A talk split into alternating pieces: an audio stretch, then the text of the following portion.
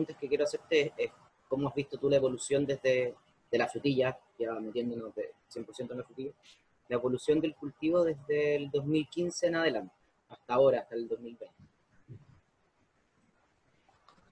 Yo creo que la evolución, al menos en la zona en que nosotros estamos trabajando acá, cuando hablamos de, la región de nosotros en Valle Central y Precordillera, eh, de la región de Ñuble, eh, hemos ido eh, transformando un poco desde una agricultura muy tradicional, convencional, hacia una agricultura más sustentable y nosotros hemos ido evolucionando hacia la producción de frutilla orgánica y con certificación obviamente para los mercados principalmente de Estados Unidos, Canadá, con agricultores certificados que están entregando las agroindustrias para exportación para congelado. Y en general, eh, el rubro de frutilla eh, le hemos dado importancia a, lo que es la sustentabilidad eh, en el largo plazo y estamos pensando, digamos, en que para mantenerlo en el tiempo tenemos que pensar en que hoy día están demandando los mercados y cómo nosotros nos podemos mantener en el tiempo produciendo frutilla todos los años. Así que eso, en los últimos seis, más que cinco, yo creo que seis o siete años, empezamos a, a organizarnos un poco desde la producción convencional a la producción orgánica. Y, el, salto de la producción convencional a la producción orgánica es muy difícil para el productor, porque estamos hablando de productores que son de perfil indáctico, son grandes empresarios agrícolas, sino que son productores de frutillas. Sí, absolutamente. Como estamos hablando de pequeños agricultores, eh, agricultura familiar campesina, ¿cierto? Como lo, como, eh, lo clasifica el INDAP, eh, no es para todos los agricultores, creo que es para agricultores que, tienen primero una, visión de la agricultura eh, sustentable, o sea que ellos eh, tienen que tener como base que tienen que cuidar sus recursos que utilizan, llámese suelo, agua y entorno.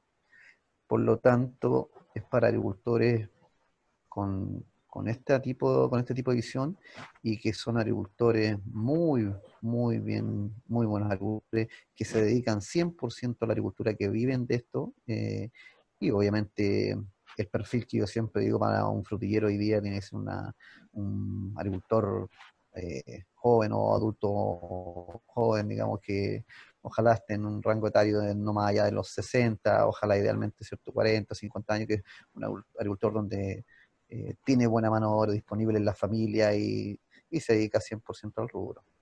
Necesita un poquito más de preparación eh, para el manejo administrativo, un poquito, digamos, de nivel de educación para el tema de los registros y manejar un, bien el, sistema de certificación orgánica.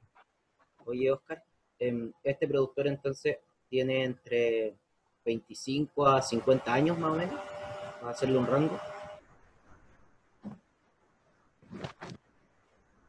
Sí, Absolutamente, por ahí estamos con agricultores eh, entre ese rango etario, de 25 a, 30, a 50 años.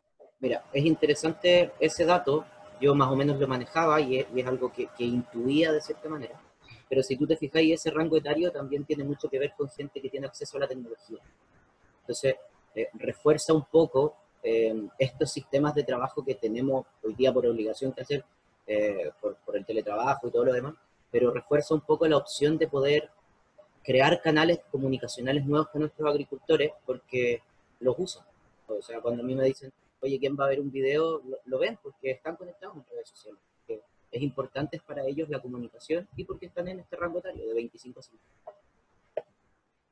Sí, yo diría que en los últimos dos años ha sido eh, casi un requerimiento para ellos, han ido dando cuenta que se han ido eh, han tenido que sumar a la tecnología, eh, por lo que tú dices, porque tienen que estar eh, actualizados día a día, sobre todo con lo que es el manejo orgánico, eh, por, por, el proceso de certificación, por la utilización de los insumos, al día a día, ver si están actualizados los productos en las casas que se ahora, envío de información vía correo, WhatsApp, mail, digamos, es, es fundamental. No, no se pueden quedar atrás en eso.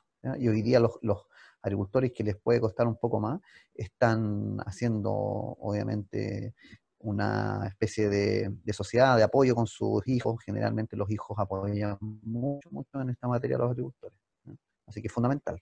Oye, Oscar, tú que estáis, bien en, ese mundo, em, quizás el acceso a las tecnologías hagan que los jóvenes se queden en los campos. Qué, buen punto, Diego. Em, eso se ha ido notando mucho también estos últimos años en que yo estoy mirando que por primera vez eh, hay un incentivo para los jóvenes quedarse en el campo. Eso no estaba sucediendo, yo creo que hace cinco años atrás no estaba sucediendo, digo, eh, había, seguíamos, continuábamos con una tendencia de migración de los jóvenes hacia la ciudad, buscando alternativas que no tenían ninguna relación con el campo.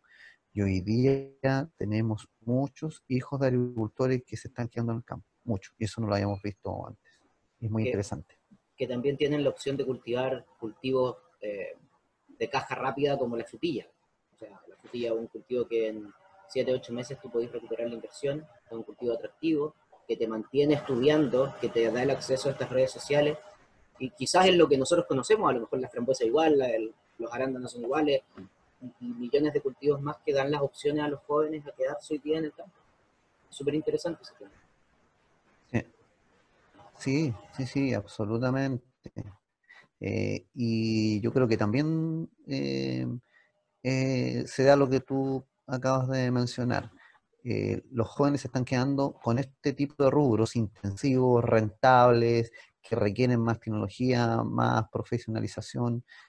un, hoy día un joven no se queda a cultivar trigo al campo, ni, ni papa, ni avena, no se está quedando a cultivos tradicionales. Su atractivo hoy día son cultivos de mayor intensidad, de mayor eh, atracción en términos de rentabilidad, y los berries son uno de ellos, frambuesa, arándano y frutilla.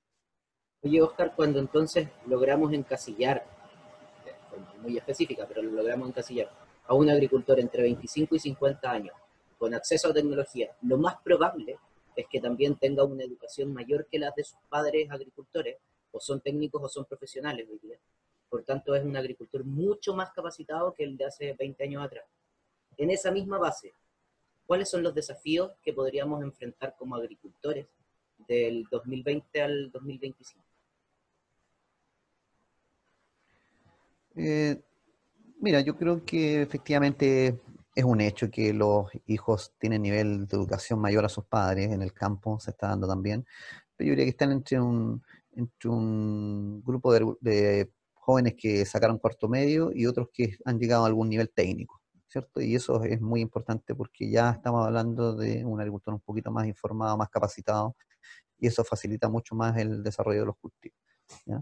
Y eso es eh, un desafío eh, muy importante para todos, para las instituciones que están apoyando a los agricultores, para nosotros como profesionales que no estamos hoy día eh, siempre capacitando e interiorizando día a día en el cultivo para poder, apoyar a un agricultor así, uno debe estar con mucho más información, mucho más capacitación. Hoy día un agricultor te exige mucho más y, los cultivos de los que estamos hablando, eh, todos los años tenemos cierto nuevas alternativas, nuevas tecnologías, nuevos insumos y, por lo tanto tenemos que estar de la mano a todos estos avances que van llegando. Y esto llega año, año a año. Eh, yo creo que si comparamos los frutilleros que teníamos hace 5 o 10 años atrás, no tiene nada que ver con los hoy día. Están mirando y observando y adaptando otras tecnologías. Y ese, es el solo desafío, ¿ah? eh, que estemos atentos a las tecnologías que llegan de otros países y que están utilizando otros países. Em, quiero tocar dos temas desde ese mismo punto de vista. Eh, el primero es hablar un poquito de nuestros agricultores también como clientes, como clientes informados, como clientes que estudian, como clientes que hoy día tienen un CERNAC, como clientes que son clientes. O sea, nosotros lo queremos mucho, pero bajo el concepto comercial, mi asesorado es mi cliente y yo me tengo que entregar a él como un cliente, no como cualquier persona. Ahora, él, e, ese, ese cliente, ese agricultor, también lo entiende y entiende su rollo y entiende su responsabilidad como tener que estudiar. Muchas veces a mí me ha pasado, no sé si a ti, hablar con agricultores nuevos o jóvenes que me dicen, oye, si yo ya lo vi, lo vi por YouTube, ya estudié esto. Entonces tenéis que estar informado y tenéis que estar un paso más adelante y es nuestra responsabilidad como asesores también. La producción orgánica hoy día no es para todos los productores, eh, porque como en todas las cosas, ¿cierto? Tenemos productores con distintas visiones eh, de qué es lo que uno quiere en el cultivo. Cuando tú tienes un productor que quiere un cultivo 100% limpio, que no le gusta ver ni malezas, ni plagas, ni enfermedades, ni un pulgón, ni una arañita, él no puede ser orgánico. Porque en la producción orgánica tú debes tomar decisiones cuando efectivamente la plaga o la enfermedad te está causando daño económico. Eh, tú tienes que convivir a veces con algo de malezas, tiene que convivir con algo de ácaros o algo de, pulgones áfidos. Eh, a lo mejor tienes que acostumbrarte a convivir con algo de viruela, eh, porque no existe control total. No podemos, no podemos pretender en agricultura orgánica un control del 100% de tus problemas. Por lo tanto, el perfil del agricultor eh, debe ser un agricultor que, que, mantenga la cordura, ¿cierto? Que sepa que los problemas a veces eh, se pueden, eh, eh, los problemas se pueden solucionar en el, no en el corto plazo, digamos, de, un, de, un, de, una, dentro de un mes, en un día, ni en cinco días, a lo mejor los problemas van disminuyendo a los 15 días, hay que ver cómo tú fortaleces la planta para que esté preparada para un estrés, ya sea biótico o abiótico, en este caso un estrés por una enfermedad, una plaga, hay que saber cómo tú fortaleces a la planta para que resista mejor, Pero, pero el perfil del productor, eh, lo quiero dar como consejo esto, es que no podemos pretender que todos los productores tienen el perfil para ser orgánicos. Y segundo, como, como consejo para los productores hoy día que a lo mejor están escuchando y les gustaría pasar de una agricultura convencional a una agricultura orgánica, eh, deben hacer un proceso de transición a incorporar labores o prácticas ¿cierto? que estén asociadas a la producción orgánica, pero sigan, que sigan como convencionales. Por ejemplo, el control biológico de plagas. Es posible hoy día controlar pulgones sin desesperarse, sin insecticida, solo con la liberación de algunos eh, organismos vivos. Por lo tanto, eh, el agricultor que pretende eh, producir orgánico, yo creo que debe ya tener labores incorporadas en el manejo convencional. y, debe ser un agricultor muy ordenado, muy planificado, con muy buen apoyo o manejo de la parte administrativa, porque en, en manejo orgánico todo, todo lo que está registrado existe. Lo que no, no lo puedes demostrar. Por lo tanto, el manejo de registro es fundamental para mantenerte como productor orgánico. Piensa que tú tienes que, eh, tienes que actualizarte una vez al año, tienes que presentar una carpeta, una valija con todo lo que hiciste en una temporada. Eh, eso te permite demostrar que estás haciendo las cosas 100% bien.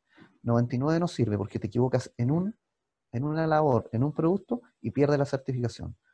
Por tanto, debe ser un agricultor ordenado, debe tener apoyo siempre, debe tener un apoyo profesional en su asesoría, en la parte administrativa, ojalá un agricultor si le cuesta mucho llevar los registros de apoyarse en un hijo, en alguien que, hoy día maneja mucho mejor eh, lo que conversábamos al inicio, a lo mejor la tecnología, el correo, eh, hoy día eh, por el celular tú puedes entrar a la página ya sea de, la, de, cualquier casa certificadora o a la página del SAC para ver si el producto efectivamente está registrado, está vigente. Entonces necesitas agricultores que estén trabajando muy bien en todos los ámbitos, manejo productivo y